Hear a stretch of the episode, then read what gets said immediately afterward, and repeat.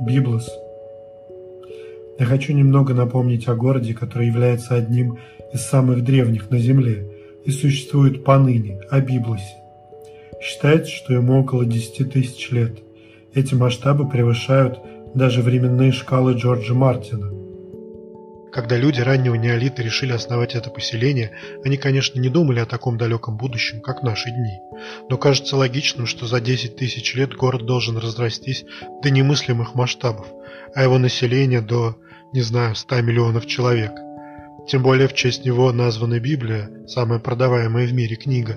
Однако, как мы видим, Библ является захолустным городишкой с населением в 3000 человек – мне это кажется очень странным. Как и раньше, он находится в весьма живописном, удобном и пригодном для развития месте, но таковы причудливые случайности цивилизации. Вспомнил я о Библии, когда задумался о Библии. Я смутно держал в голове, что Библия названа в честь Библа. И стало интересно, а он вообще существует? Оказалось, да. И это не та история, где рядом со старым городом построили новый, нет. Первые поселения в нем появились 10 тысяч лет назад. Потом люди оставили место по неизвестным причинам. Может, эпидемия? В четвертом тысячелетии до нашей эры город нашли финикийцы и вернули к жизни. Его назвали Гебал. Это не то же самое, что Библ, но очень похоже, поэтому есть две версии насчет имени. Либо Папирус, а потом и Библию греки назвали в честь города, потому что он являлся крупнейшим торговцем египетской бумагой. И ничего, что изначально он Гебал. За историю известно много случаев трансформации слов и адаптации в других языках. Второй вариант. Греки прозвали Гебал Библосом, потому что они так называли бумагу, а покупали ее там.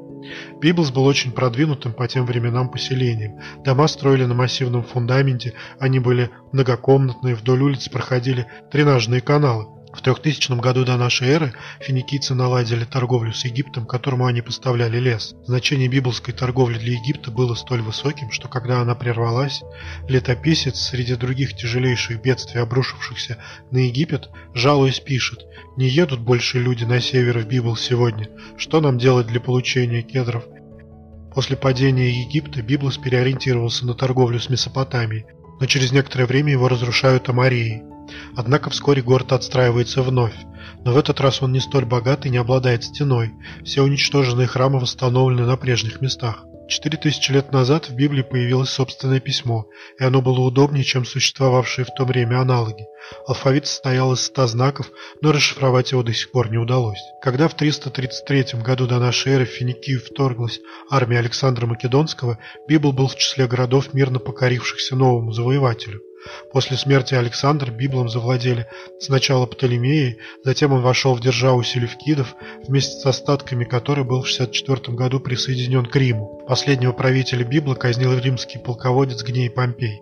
В 1918 году город был занят французскими войсками, которые оставались в нем до 1943 года, когда Ливан обрел независимость. В настоящее время в городе проживает около 3000 жителей, имеется железнодорожная станция, пивоваренный завод.